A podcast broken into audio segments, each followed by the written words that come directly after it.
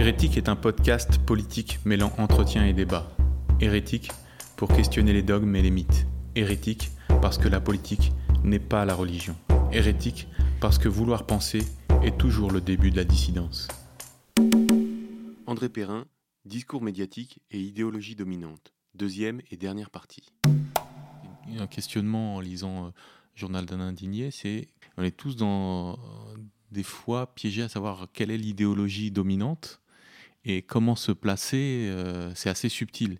Et euh, dans ces ça rejoint un peu ce croyance, de luxe, c'est-à-dire il y avait il y a ce concept de fenêtre d'Oberton où il y, a des, il y a des pensées autorisées et des pensées non autorisées. On se demande qui qui est le fer de lance euh, Par exemple, est-ce qu'il peut arriver qu'une personnalité aille trop loin ou dise un truc qu'il ne faut pas dire qui, qui va. Enfin, souvent on dit s'il est étiqueté de gauche, il peut dire ce qu'il veut, mais c'est des fois c'est un peu plus subtil que ça. Il y a des choses qu'il ne faut pas dire.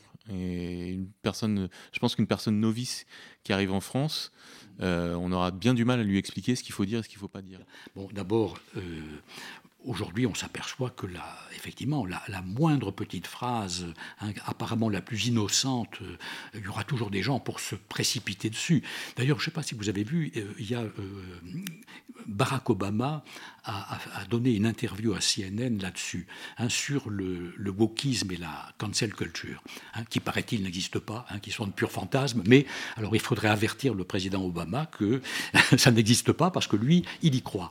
Et donc, dans cette interview à, CNN, bon, il commençait par dire, certes, bien sûr, euh, le racisme aux États-Unis, la ségrégation, ça n'a pas totalement disparu, il y a encore des, choses à faire, des progrès à faire, etc.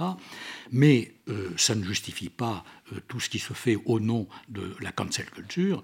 Hein, et vous avez des gens comme ça qui passent leur temps dans des tweets, des hashtags, à traquer les autres, à essayer de les coincer sur telle phrase qu'ils ont prononcée, et après ils sont tout fiers d'eux voilà, c'est-à-dire qu'il perçoit très bien tout ce qu'il y a de posture et, comme je le disais euh, moi aussi, de volonté de maîtrise et de domination des autres, hein, dans cette manière de traquer euh, les autres sur le langage, sur les, sur les mots qu'ils utilisent. Ben, c'est des mots vous n'avez pas le droit d'utiliser. Voilà. Alors, quand je dis que ça peut aller très loin, il, y a, il me revient en, mémoire qu'il y a quelques années, euh, parce que vous savez, on, on peut être accusé, bien sûr, de, racisme, y compris si on fait partie soi-même de la population dite racisée. Hein. Euh, c'est arrivé hein, à. Euh, bon, on parlait de, Zineb El Razoui, hein, souvenez-vous des attaques qu'elle a eu à subir de la part de, certains rappeurs, etc., qui se sont montrés d'une incroyable grossièreté à son égard. Euh, c'est le cas de, Malika Sorel, par exemple. ça a été le cas de Kamel Daoud, ça a été le cas de Boilem Sansal, euh, et ça a été le cas de euh, Jeannette Bougrabe. Hein, et l'exemple qui me revient est celui-ci. Elle, avait fait une déclaration euh, qui me semblait aller de soi en disant il n'y a pas d'islamisme modéré. Alors, je dis, ça semble aller de soi, parce que ça fait des années qu'on nous répète qu'il ne faut pas confondre l'islam et l'islamisme. Il y a d'un côté l'islam, religion de paix et de tolérance, comme chacun sait, et puis il y a l'islamisme qui en est la terrible et sanglante déviation. Bon, donc dire que il n'y a pas d'islamisme modéré, euh, ça devrait être une évidence. Eh bien non, hein, dans euh, le journal Le Monde, hein, Jeannette Beaugrave s'est fait attaquer hein, euh, bon, pour avoir fait cette, déclaration. donc, ça, alors apparemment, il, faut croire qu'aux yeux de ses détracteurs, non seulement l'islam c'est très bien, mais l'islamisme c'est pas si mal que ça, pourvu qu'il soit modéré. Il règne en quelque sorte un climat de terreur intellectuelle, au fond, que, votre premier livre, d'ailleurs, euh, euh, relatait très bien la manière dont on intimide dans le débat. Hein. Bon, je, préfère parler d'intimidation que de terreur, si vous voulez. Bon, il y, a bien sûr une volonté. Bon, il y, a, oui, si vous voulez. Bon, il y, y, a un certain terrorisme intellectuel. Bon, J'évite un petit peu d'utiliser les, gros mots, si vous voulez. Bon, je préfère parler d'un climat d'intimidation. D'intimidation, tout à fait. Euh, qui est extrêmement inquiétante. Et, euh, c'est un fonctionnement de type totalitaire. On n'est pas du tout une société totalitaire, mais il y a quand même des germes, il y a des, réflexes. Il y a des gens qui sont totalitaires dans leur tête, alors même qu'ils n'ont pas la possibilité de l'être dans la réalité, hein, bien sûr. Ils instillent dans l'ambiance, dans, dans l'air que l'on respire. Euh, cette idée qu'il il faut accuser pour ne pas être accusé. J'ai l'impression que dans énormément de dénonciations, il y a au fond un, psychisme assez torturé, enfin, qui vit lui-même sous la terreur, là pour le coup, et qui a besoin de désigner euh, le, fasciste, le raciste, l'extrême droite, pour ne pas lui-même en être accusé, pour se, se démarquer. Et ça, c'est un, mécanisme qui est très, très pervers, euh, et, qui mine toute possibilité d'association de, un peu transversale. C'est-à-dire qu'il y, a toujours quelqu'un qui, va en désigner un autre comme extrême droite pour ne pas lui-même être accusé, ou en tout cas pour se démarquer très clair et dire que lui est clean. Donc il faut toujours un bouc émissaire systématiquement pour épurer les, collectifs. Oui, mais ça c'est voué à l'échec parce que hein, le, toutes les révolutions dévorent leurs propres enfants et on est on devient toujours hein, euh, le, euh, le, raciste ou le fasciste de quelqu'un d'autre. Et il suffit de très peu de choses. Et alors, on, rejoint un petit peu la question que vous posiez tout à l'heure. Bon, hein, euh, qu'est-ce qui, qu'est-ce qui explique tout ça? Bon, je vous ai dit, pour moi, le, ce que je vois d'essentiel, c'est quand même la, volonté hein, de, de, de, puissance et de domination, de maîtrise d'autrui. Et d'ailleurs, la maîtrise par le langage, c'est une chose qui est très importante. C'est pour ça que un, des éléments essentiels de cette idéologie, c'est euh, la dimension de police du langage. Hein. Et euh, si vous voulez, et vous avez un passage dans, euh, c'est dans de l'autre côté du miroir hein, de, Lewis Carroll où Alice, hein, Alice dit de sa petite voix raisonnable, mais quand même, la question est de savoir si on peut faire dire aux mots n'importe quoi. Et Humpty Dumpty lui répond La question est de savoir qui sera le maître. Un point, c'est tout. Voilà. Eh bien, celui qui euh, maîtrise le langage, qui peut coincer constamment les autres langages, il, est le maître, hein, il les intimide, il les empêche de parler. Hein. Et d'ailleurs, ils, peuvent le faire, ils le font euh, sans se préoccuper euh, de cohérence, car ils, n'hésitent pas eux-mêmes à utiliser les mots dont ils prétendent priver les autres. Hein, J'en avais donné, ça c'était dans mon premier livre, plusieurs exemples à propos de, termes dont on condamne l'usage. Bon, par exemple, le mot identité. Bon, voilà. Si vous, si vous parlez d'identité, vous êtes tout de suite identitaire, de même que si vous rappelez une chose élémentaire que la première tâche de l'État, c'est d'assurer la sécurité des citoyens, vous êtes sécuritaire. Donc l'identité, c'est très mal, hein, euh, parce que euh, c'est refermé sur soi, ça veut dire qu'on est figé, qu'on euh, ne veut pas bouger, hein, qu'on est contre l'accueil de l'autre, etc. Bon. Hein, donc voilà, haro sur l'identité, avec toutefois euh, quelques exceptions, parce que si vous allez dire à un de ces euh, progressistes que, euh, oh ben oui, il n'y a, absolument pas d'identité palestinienne, hein, alors là, oulala, là là, attention, hein, là on... Ou d'identité de gauche ou d'identité de gauche. Voilà, hein, voilà, parce que oui, mais j'avais pris cet exemple il y a, quelques années, c'était euh, juste après l'élection de, Macron, hein, euh, lorsque euh, dans, je crois que c'était y a un article dans Mediapart hein, qui rappelait les, valeurs qui font l'identité de la gauche, etc. Et je disais mais attendez, est-ce que est-ce que l'identité de la gauche c'est pas pas d'évoluer avec Macron, un, peu de fluidité, de mixité, de fluidité, d'ouverture à l'autre, etc. Ah non, non, mais alors là, attention. Voilà.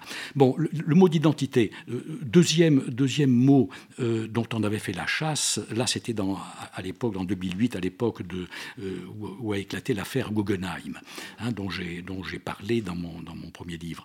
Hein. alors là, il y avait le mot de dette. Bon, c'était alors dire que on avait bah, Guggenheim avait parlé d'une dette, hein, ce qui n'a rien d'original et, ce qui est absolument vrai. enfin, sur le fond, en tout cas, bon, on peut toujours contester le mot dette, mais euh, de la dette à l'égard de la civilisation grecque. Bon, hein, alors. Euh, bon, et donc il est accusé de nier l'héritage, euh, l'apport musulman, bon, très bien. Et vous avez une des tribunes vengeresses contre lui qui portait pour titre Oui, l'Occident est redevable hein, au monde musulman. Bon, voilà être redevable de quelque chose à quelqu'un et avoir une dette envers quelqu'un, quelle est la différence? S'il y en a une, elle est vraiment ténue.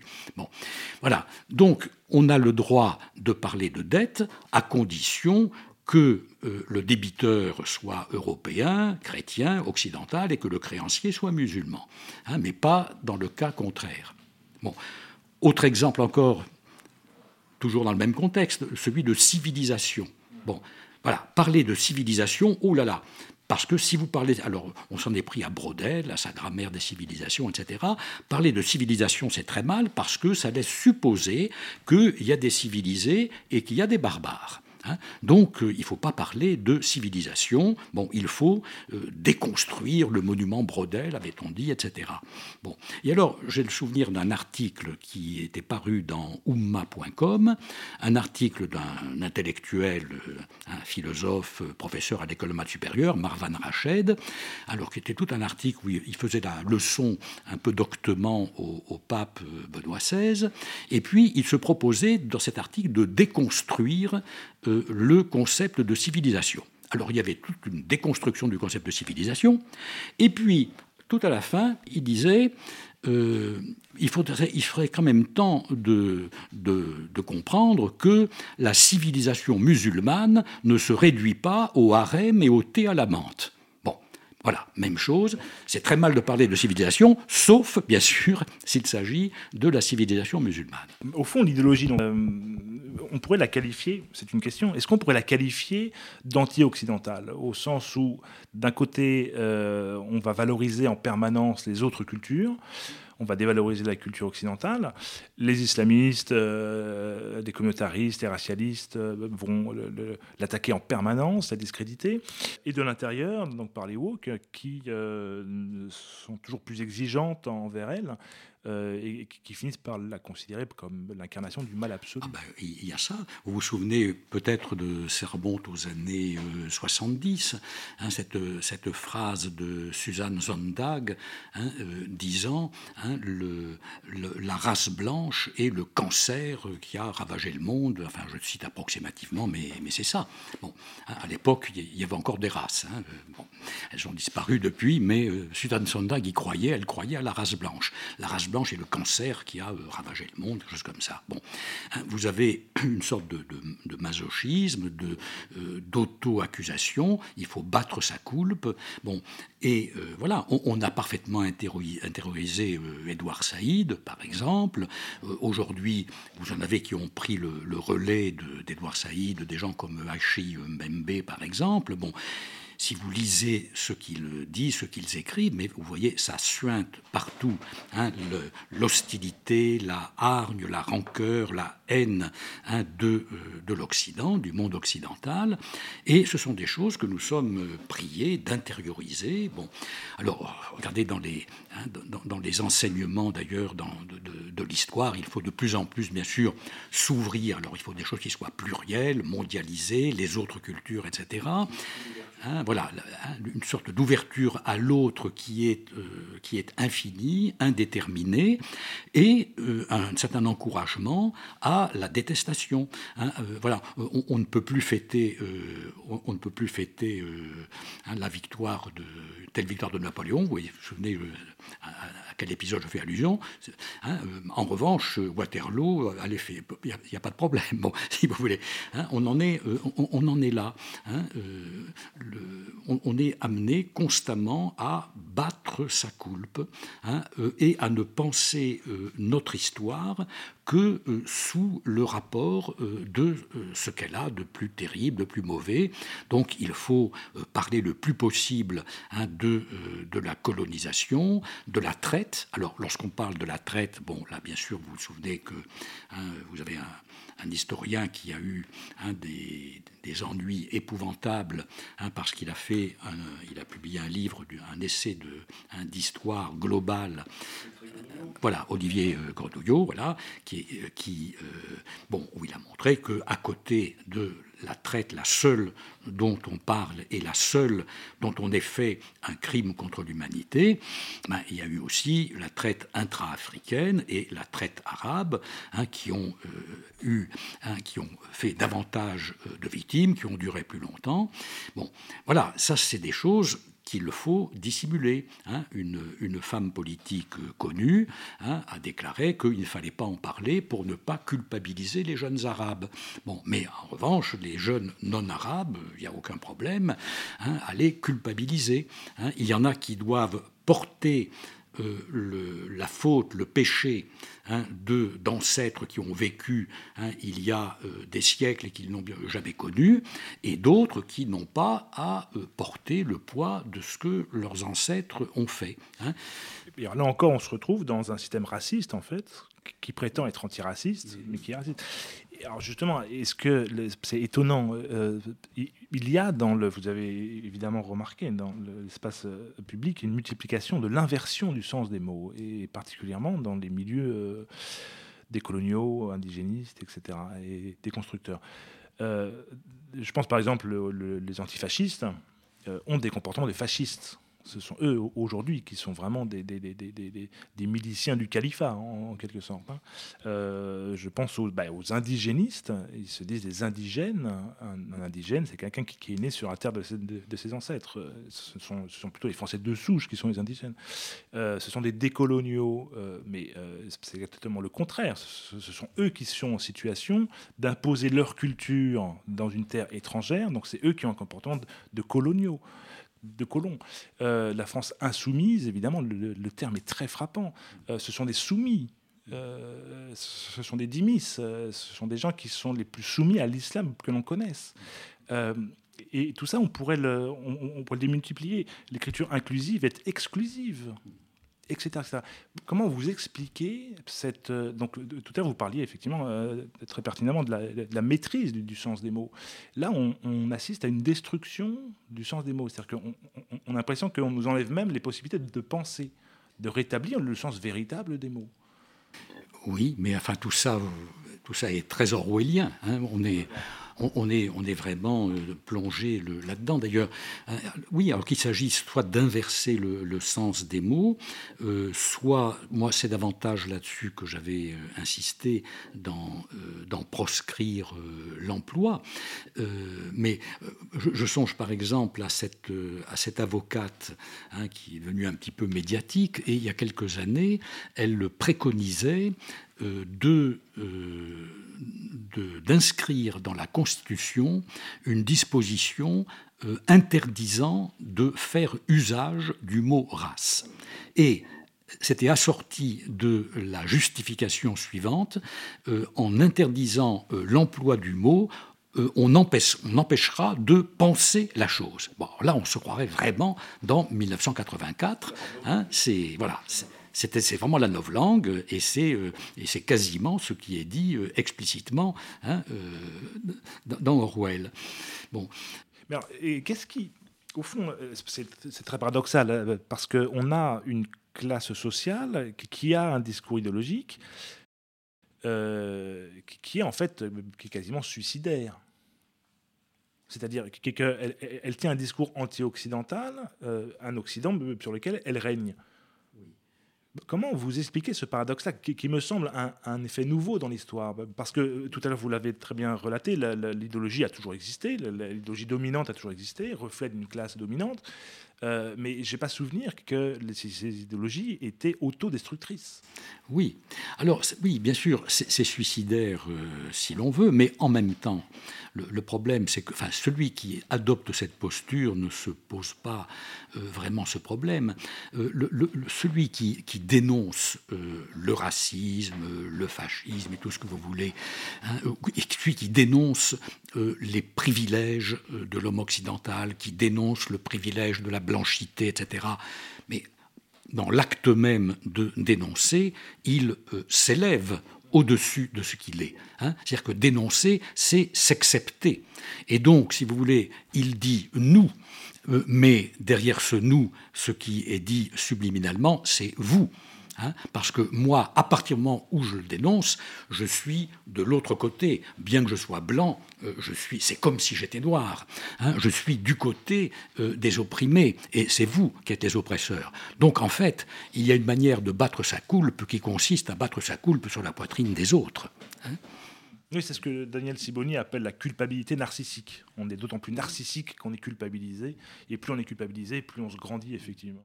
Il y en a qui font la comparaison avec la révolution culturelle euh, de Mao, euh, où il y avait, euh, c'était sur des, je crois qu'il y a un, long film qui était sur le sujet, où on voyait l'espèce de, de choses assez impressionnantes, où les révolutions s'enchaînaient et les révolutions antérieures étaient mises au pilori, etc. Il y avait une espèce de, de folie collective. oui, mais, mais où par exemple la personne qui avait la semaine d'avant euh, poussé tout le monde à faire du métal, se retrouvait en prison parce que ça avait été un échec complet. Et il y avait une nouvelle personne qui reprenait en fait le, crachoir pour euh, aller dans une nouvelle direction complètement folle. Et on retrouve ça un peu des fois dans le wokisme, il y a des délires euh, qui... Alors, pour l'instant, ils sont plutôt dans à durer, quoi, malheureusement. Mais on pourrait, enfin, on, on, a vu ça quand même sur la pédophilie, où dans les années 68, 70, y a une espèce de vague euh, qui est maintenant un peu honteuse. Mais euh, est-ce qu'on est, est dans ce même phénomène? Alors, oui, alors on peut oui, oui et non. Euh, on peut les rapprocher, du, comment dire, du point de vue, si vous voulez, de la mécanique mentale. Hein. C'est-à-dire que vous avez des gens qui, effectivement, chez nous, se comportent ou rêvent de se comporter exactement comme sous la, révolution culturelle euh, de Mao. Hein. Euh, euh, voilà, bien sûr, et qui ont d'ailleurs des, qui veulent rééduquer les autres. Si vous avez vu certains, certains écrits de Ouria Boutelja, hein, elle parle explicitement de, de nous rééduquer. Hein. Bon, donc ça, bien sûr.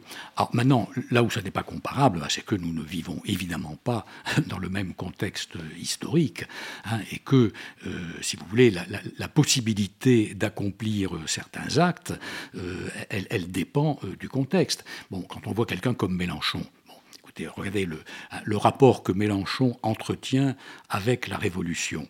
C'est assez amusant, ça fait, penser à Freud. Vous avez un passage dans, Freud euh, où Freud explique euh, ce que c'est que le névrosé. Hein, et, donc il prend une comparaison. Hein, il dit, bon, hein, le névrosé, c'est quelqu'un qui a, euh, qui a refoulé un, un, traumatisme qu'il a subi dans l'enfance. et bon, il l'a refoulé, mais ce qu'on refoule, ça ne disparaît pas, ça continue à travailler. Et puis, ça, puis en plus, et puis un beau jour, ça, finit par exploser et, ça provoque donc le, hein, le, symptôme névrotique. Bon. Et euh, il prend la comparaison suivante, il dit au fond, c'est comme par exemple un Anglais hein, euh, qui, euh, passant devant le monument qui commémore le grand incendie de Londres, se mettrait à fondre en larmes. Hein. C'est-à-dire, c'est un événement qui s'est passé il y a très très longtemps, qui n'a plus aucune raison de faire souffrir et qui ne fait souffrir aucune personne normale, mais le névrosé, lui, eh bien, il en souffre encore. Voilà. Alors, vous prenez, si vous voulez, quelqu'un comme Mélenchon, mais quand il parle de la Révolution française, c'est comme s'il y était encore et comme s'il vivait euh, cette passion comme quelque chose de présent.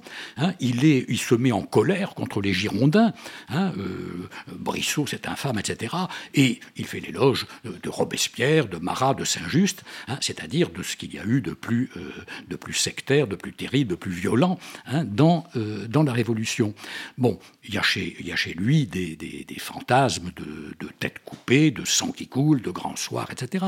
Bon, simplement, la différence, euh, ah, bien sûr, s'il avait vécu à l'époque, euh, bon, on sait très bien ce qu'il aurait fait. Bon, maintenant, euh, il vit dans le contexte de la France du XXIe siècle, qui est en Europe, qui, est dans, qui, a, qui a toute une histoire, qui a des voisins, qui a des trucs. Bon, et bien sûr, il ne sera jamais en position de faire ce dont il rêve, si vous voulez. Hein, voyez alors, question plus générale, si le clivage gauche-droite hein, n'est plus pertinent, sur quoi euh, nous sommes entièrement d'accord avec vous, quels pourraient être les nouveaux clivages aujourd'hui, qui pourraient être fertiles pour essayer de comprendre les oppositions et les, rapports de force euh, d'aujourd'hui? Oui, alors il y, en a un que j'ai euh, suggéré dans, la préface de mon, de mon dernier livre, en, disant que le, clivage peuple élite euh, était certainement aujourd'hui euh, plus, euh, plus pertinent, plus éclairant que le clivage gauche-droite qui est complètement brouillé. D'ailleurs, je, pensais à cela en citant les travaux de, Christophe Guilluy et, bien sûr de, de Jean-Claude Michéa. bon, en même temps, si vous voulez, ça n'est pas totalement satisfaisant parce que les notions de peuple et d'élite, si elles sont plus pertinentes, ne sont pas plus claires et distinctes que celles de, gauche et de droite. Hein. D'abord parce que le, peuple, qu'est-ce que c'est que le peuple? Bon, ça peut désigner le, peuple souverain, bien sûr, et à ce moment-là, c'est l'ensemble des citoyens.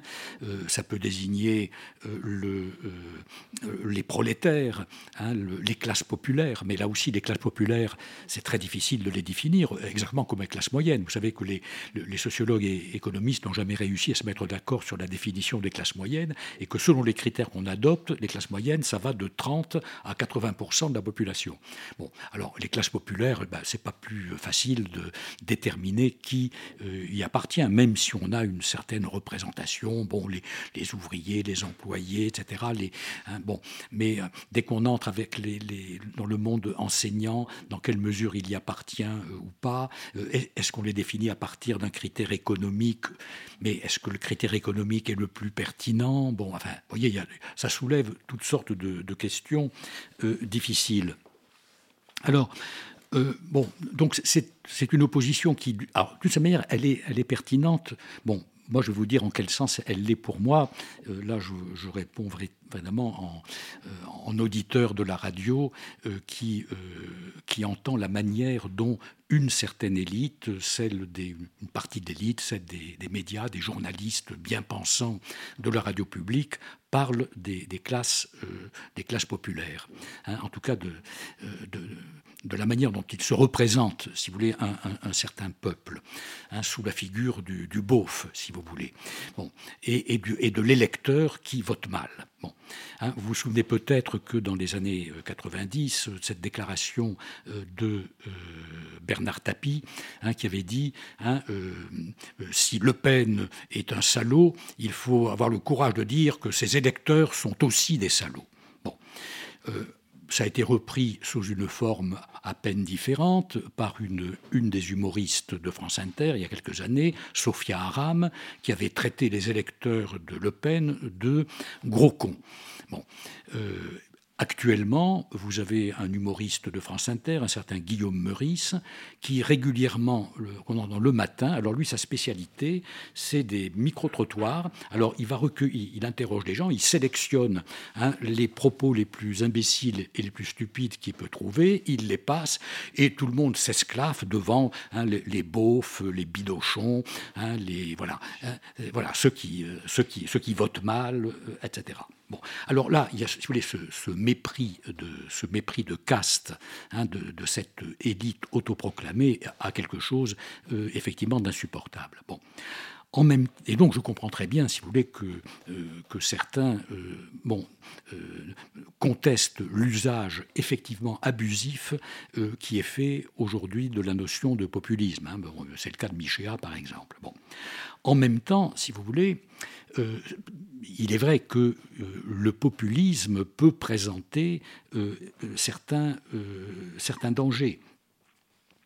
Hein, et bon, j'avoue que moi, je me, suis, je me sens un petit peu mal à l'aise lorsque j'entends ces dénonciations, ces, ces sarcasmes sur les, les, énarques, par exemple. Bon, bon, bon, bien sûr, tout le monde les énarques, comme les autres, peuvent se tromper, faire des bêtises, dire des âneries, etc., et en commettre. Bon, cela dit, il y a parmi eux des, gens qui sont tout à fait compétents, qui sont d'un excellent niveau, euh, et qui sont des fonctionnaires, des hauts fonctionnaires qui sont capables de faire euh, euh, un, travail extrêmement sérieux, si vous voulez. Donc, il y a aussi une certaine démagogie.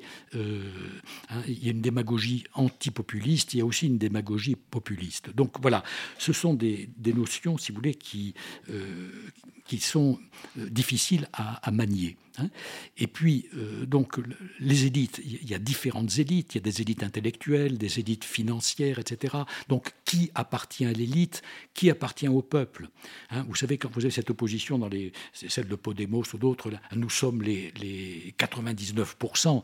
Bon, c'est bien gentil, les 99%, mais si vraiment euh, l'opposition est entre les 1% et les 99%, vous allez mettre dans les 99%, parce que vous pouvez être dans les 1%, il doit il faut gagner quand même au moins 10 000 euros par mois, je pense. Bon, donc vous allez mettre dans la même. je ne suis pas sûr que tous les journalistes de France Inter dont je parlais euh, arrivent à dépasser les 10 000 euros. Certains peut-être, mais sûrement peut-être pas tous. Bon, et en tout cas parmi les universitaires, les mandarins, les maîtres de conférences, etc., euh, ils gagnent tous moins que ça. Donc vous allez mettre dans le même sac que les gens qui le méprisent souverainement. Voyez, tout ça, ce serait le peuple. Bon, donc c'est pas non plus euh, une catégorie qui est tout à fait euh, satisfaisante. Voilà. Bon, là, c'est le clivage dont j'avais parlé. Si, vous me posez la question, il y, a, un deuxième clivage que, que j'entrevois, qui serait plus pertinent aussi que le clivage gauche-droite. c'est celui de l'opposition entre ceux qui se préoccupent, comme on a dit, de la fin du mois et ceux qui se préoccupent de la fin du monde. Bon.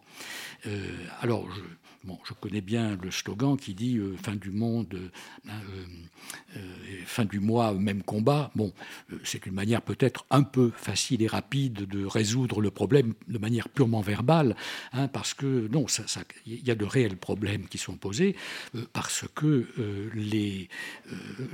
la, croissance, hein, c'est quand même quelque chose qui n'a pas profité uniquement aux 1%. Hein, quand vous voyez, alors, que l'on voit les choses à l'échelle d'un pays ou à l'échelle de la planète, si vous voyez quand même ce qui s'est hein, passé depuis 60 ans euh, dans le monde, hein, euh, dans les années 60, euh, vous aviez la, famine touchait un homme sur trois. Bon, aujourd'hui, c'est un homme sur dix. Si vous regardez les progrès de, hein, de l'espérance de vie, de, le recul de l'illettrisme sur la planète, enfin, si vous voulez, après 60 ans de mondialisation libérale, il y a quand même une croissance qui a sorti. Vous avez des pays qui étaient sous-développés, qui ensuite ont été en voie de développement et ensuite émergents. Bon, euh, ils n'ont pas tous complètement émergé. Vous avez tous ces gens euh, du euh, tiers-monde, du Sud, hein, qui euh, nous disent attendez, vous avez, vous êtes, hein, vous avez la croissance, vous, avez pollué la planète, etc. Et maintenant ça vous a profité à vous, vous dites, vous fermez la porte et vous dites ben, vous, vous n'avez plus le droit. Bon, alors qu'ils sont dans des situations qui sont loin d'être aussi favorables que la nôtre. Donc, ça, ce sont des problèmes considérables qu'il y a à résoudre, et on ne va pas les résoudre par un, coup de baguette magique. Mais en tout cas, euh, voilà, ça c'est un, c'est un clivage qui, euh, une division, si vous voulez, qui me, qui me paraît plus pertinente, elle aussi, que l'opposition euh, droite-gauche. Est-ce qu'il n'y aurait pas aussi un clivage que je proposerais entre le, les mouvances totalitaires et les autres, tout simplement? C'est-à-dire entre les gens qui veulent rééduquer les masses, qui veulent violenter la société pour imposer leur vue, et les autres. Dans la première catégorie, euh, j'explique rapidement, on pourrait mettre euh, une, bonne partie des journalistes, euh, on pourrait mettre qui, les, résidus de véritable extrême droite qu'il y a, on mettrait les islamistes, on mettrait une partie des woke, etc. Et de l'autre côté, évidemment, qui serait majoritaire, les autres qui sont pour la pluralité des opinions, la confrontation, le jeu démocratique, etc. Ah oui, alors ça, ce, mais ce, ce clivage-là, il n'est pas récent. Hein, bon, l'opposition démocratie, totalitarisme, etc., ça rejoint au fond des, vieux débats euh, entre, si vous voulez, euh, entre Sartre et Aron, entre Sartre et Camus, etc. Bon, moi, évidemment, euh, depuis, enfin, je suis né avec ça, hein, et depuis toujours, j'ai su de quel côté je me, je me trouvais. Bon, hein. Sauf que la catégorie des totalitaires est en train de s'étoffer.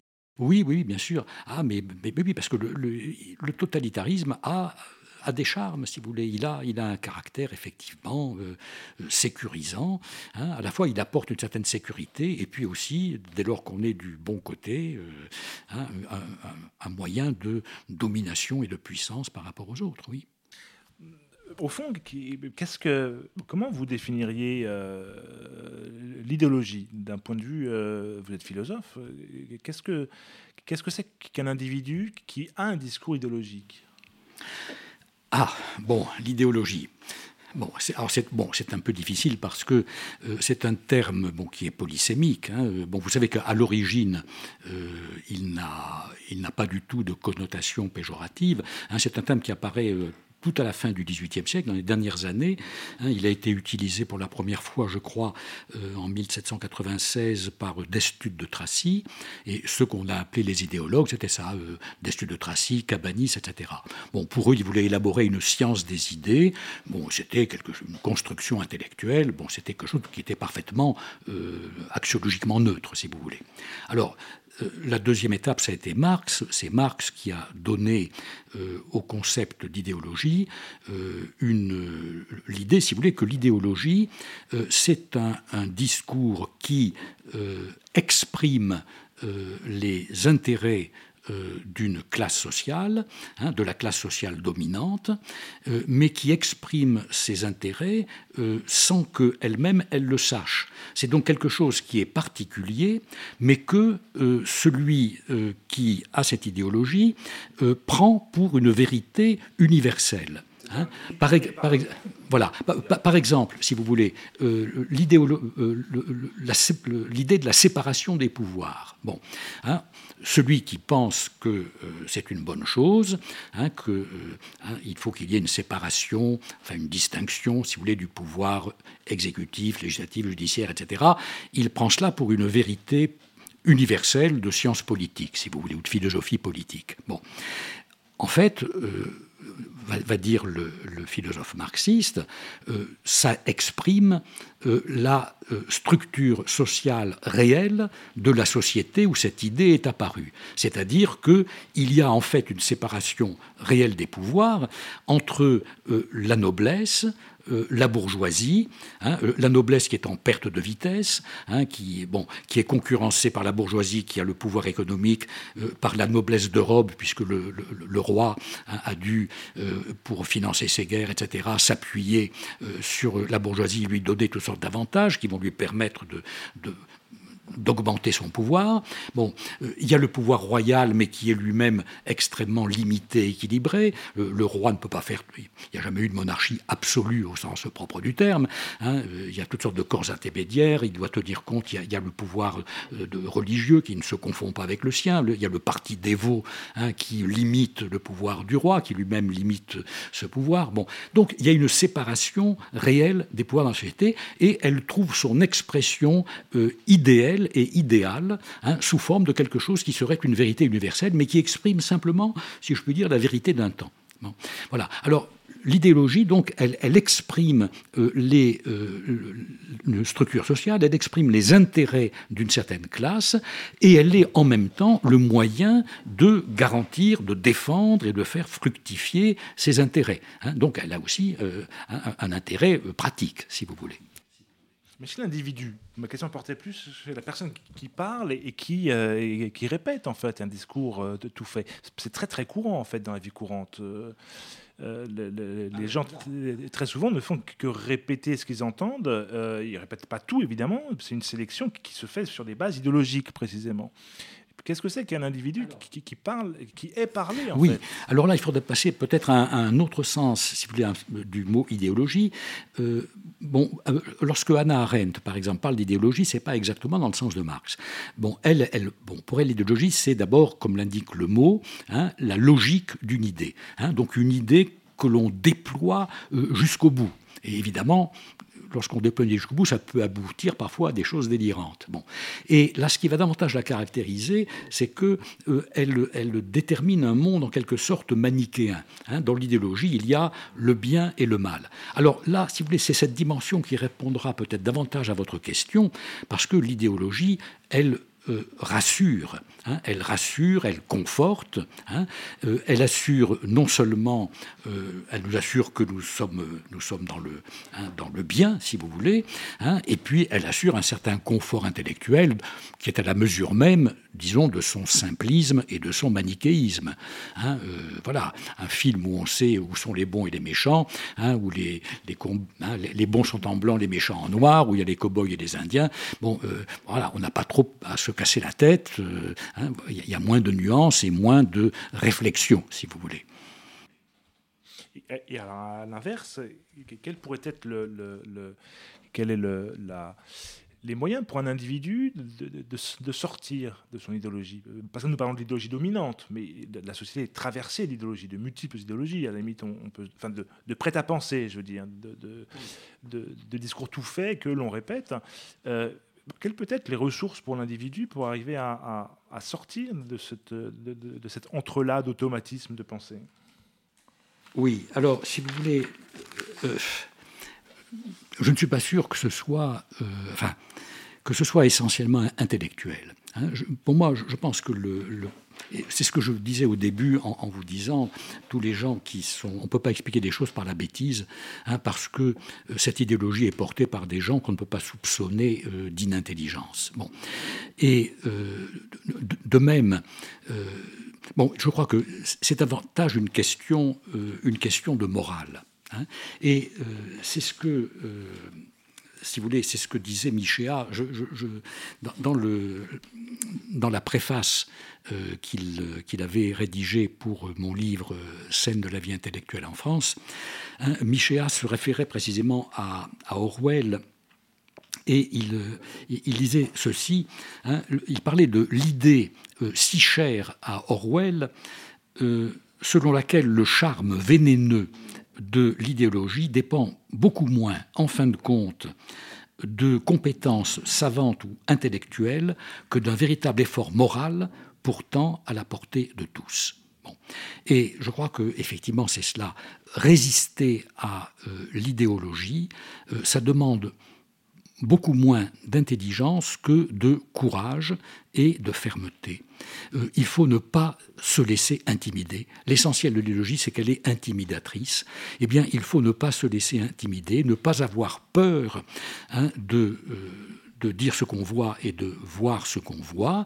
Euh, en sachant que, oui, on va être accusé d'être d'extrême droite, mais au fond, est-ce que c'est tellement important à une époque où quasiment tout le monde l'a été?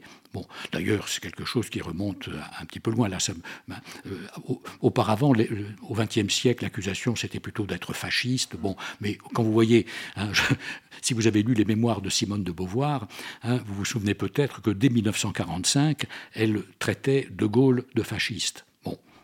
C'était quand même un petit peu fort de café, parce que le général de Gaulle avait quand même eu dans la euh, résistance au fascisme un rôle un peu plus important et décisif hein, que Simone de Beauvoir, qui en 42 encore travaillait à Radio Vichy.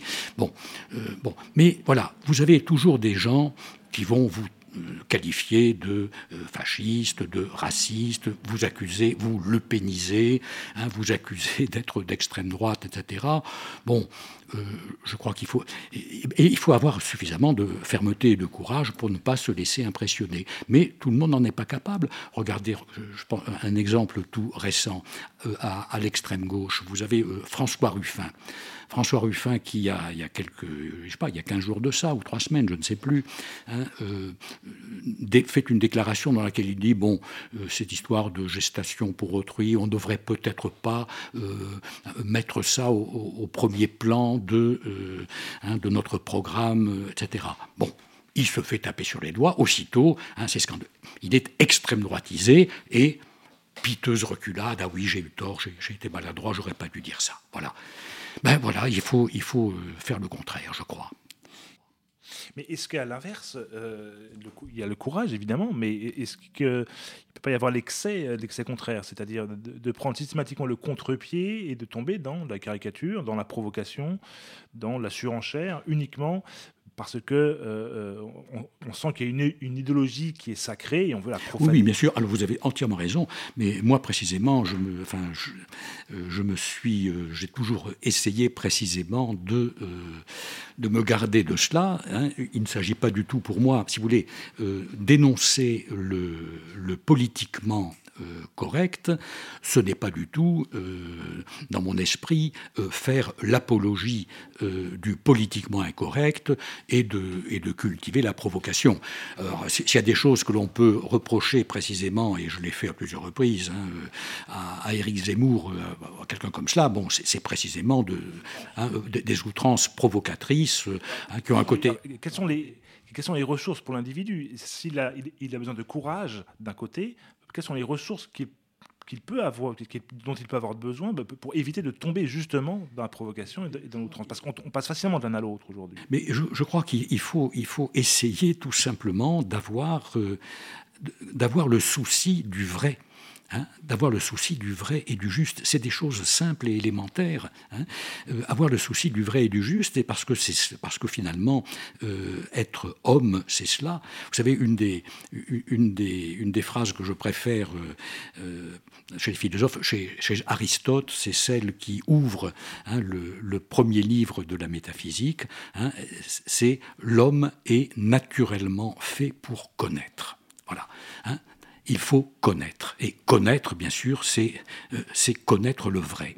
Hein. et c'est cela, euh, l'esprit humain est naturellement orienté vers la connaissance, c'est-à-dire vers la recherche du vrai. Il faut se laisser aller à cela. Castoriadis vous répondrait que l'être humain est plutôt un être de croyance plutôt que de connaissance. Ah, mais écoutez, euh, c'est il est un être, s'il est un être de croyance, est-ce qu'il est, l'est naturellement ou est-ce que euh, c'est quelque chose de second? Euh, Est-ce que, ce n'est pas parce qu'il est découragé de l'effort de connaître que la croyance est plus facile? Euh, Il est naturellement, parce que vous me citez Castoriadis, je ne sais plus où il dit cela, mais moi je, je, songerais plutôt à Descartes. Hein. Qu'est-ce que nous montre Descartes après d'ailleurs les stoïciens? C'est que, bien sûr, c'est que l'enfance, c'est l'âge des préjugés. Hein. Euh, le préjugé, qu'est-ce que c'est Le mot l'indique très bien. Euh, préjugé, c'est lorsque l'on juge avant d'avoir la capacité de juger. Bon. Or, nous commençons tous comme cela. Hein. Au point de départ, euh, nous n'avons, la raison n'est pas encore développée en nous, au moins jusqu'à ce que les stoïciens appelaient l'âge de raison. Bon, et donc nous croyons naturellement ce qu'on nous dit. Nous croyons ce que nous disent nos parents, nous croyons ce que nous dit l'instituteur, nous croyons ce que ce qu'on ce qu'on dit à la radio, ce qu'on dit à la télé, etc. Bon, et puis petit à petit, eh bien, on va se défaire euh, de ces croyances, les mettre en question, les mettre en doute et euh, avancer vers la connaissance. C'est ça l'esprit critique. Donc, si on, parle, euh, disons, d'un point de vue chronologique, oui, Castoriadis a raison, mais il a raison au sens où Descartes a raison. Nous commençons inévitablement par la croyance. Mais si on se place non pas d'un point de vue chronologique, mais d'un point de vue ontologique ou gnoséologique, hein, alors, c'est de ce point de vue-là que se place Aristote, hein, lorsqu'il dit que l'homme est euh, fait et naturellement fait pour connaître, il ne parle pas de l'enfant, parce que pour lui, l'enfant est un homme en puissance. Mais l'homme, euh, c'est ce qui est au terme du processus, c'est ce qui est achevé, c'est pas ce qui est au point de départ. voyez Vouloir le vrai, et est-ce qu'il n'y a pas aussi une, capacité qui me semble beaucoup manquer chez mes contemporains, poser des questions qui n'ont pas de réponse a priori. C'est-à-dire de laisser une question ouverte, de laisser l'esprit chercher dans l'ouverture de la question. J'ai beaucoup l'impression euh, d'être dans une société où les gens euh, ont déjà leurs conclusions et ne cherchent plus qu'à argumenter pour justifier leurs conclusions. C'est très, très répandu dans le milieu militant, qui s'étend d'ailleurs, malheureusement, parce que les journalistes sont quasiment des militants. Aujourd'hui, ce sont des gens qui, partent des conclusions et qui habillent en fait leur mouvement de passion avec un habillement de, raisonnement, mais qui ne suit pas une logique. La logique n'est pas requise euh, pour leur, euh, leurs propos. Oui, bien sûr, mais ce que vous dites, c'est la raison. C'est la raison d'être de la philosophie depuis l'origine, depuis Platon. Hein, euh, depuis Platon, c'est ça. On, part de quoi euh, Vous avez la vieille opposition grecque entre doxa et épistémé, hein, entre l'opinion et la science. Et bien évidemment, ce qui est premier dans l'ordre chronologique, c'est l'opinion, c'est les idées reçues. Hein, et il est inévitable qu'il en soit ainsi. Bon, tout le travail qu'il y a à faire, c'est précisément de passer de l'opinion à la science. Bon, et quand on a, quand on a été professeur de philosophie toute sa vie, ben, c'est ce qu'on a essayé de faire toute sa vie avec des élèves. On arrive avec des élèves, bien sûr, qui sont pas, euh, qui sont pas tout neufs, si je puis dire. Hein. Euh, à 18 ans, hein, on, on, a déjà acquis toutes sortes euh, d'idées, de croyances qu'on a héritées de son milieu, pas seulement le milieu familial, le, milieu des copains qui a largement autant de, de poids hein, et, et d'influence. Bon, Et voilà, c'est tout cela qu'il va falloir remettre en question et on, leur fait lire précisément des, textes parfois très anciens parce que à certains moments ils peuvent se rendre compte, ben oui, que les choses euh, ne vont pas de soi, qu'elles n'étaient pas aussi simples, euh, voilà, et, qu'il y a une démarche à entreprendre hein, pour aller vers le vrai. Hein. C'est toute la philosophie.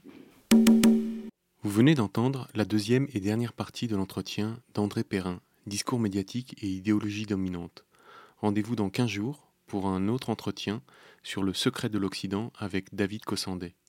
Vous pouvez retrouver les documents évoqués lors de l'émission ainsi que d'autres permettant de prolonger la réflexion sur notre site hérétique